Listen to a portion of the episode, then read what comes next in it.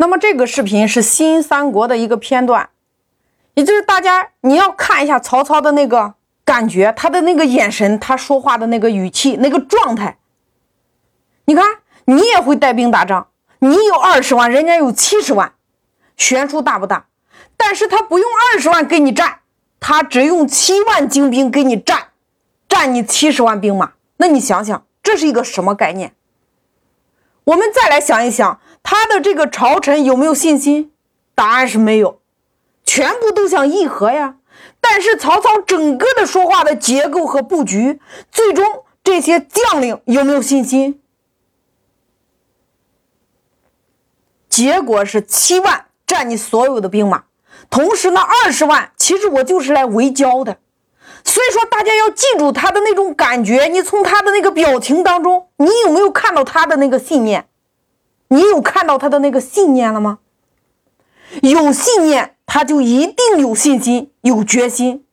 那么，请问你在带团队打仗的时候，你有没有信心呢？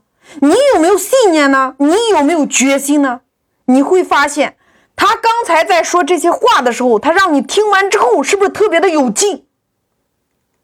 那么，请问你说完话之后，你身边的人是不是特别有劲？还是特别没劲，也就是你在听完这段视频的时候，你一定要记住曹操的那种感觉。那么在接下来的几天，我们就是要找到这种感觉。我们不是在学一个东西，而是在改变我们现有的系统，找到那个无限可能，对吗？所以说，你的信念造就了你的思想。